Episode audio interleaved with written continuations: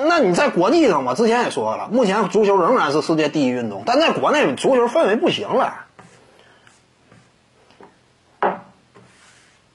你不用挑什么这那原因，巴西也穷，巴西更穷，对不对？巴西基础设施更差，该搞得好，人家群众要喜欢，你怎么都拦不住。群众不喜欢，你白费嘛。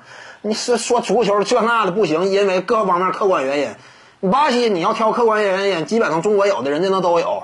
为什么人家搞得好，人家还是足球王国？那不一样嘛？你这玩意儿，现实就是没多少人聊足球，哪有多少人聊啊？现在你生活当中。学校里，你要说你搁贴吧里聊，那可不有人聊吗？你搁这个一些这个专专业的足球网站上聊，当然有人聊了。那基本聊的人都都往那去嘛。生活当中你没没有这个话话题圈啊？就这么讲吧。我这个上小学、上初中那会儿，足球哈，你要说话题性，那都不至于篮球。甚至高中的时候，有不少同学，那都是对于一些这个呃欧洲五大联赛这些比赛非挺重视的。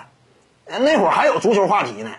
但是你到现在你再看看，曾经那些跟你聊足球的，你哪还有人了？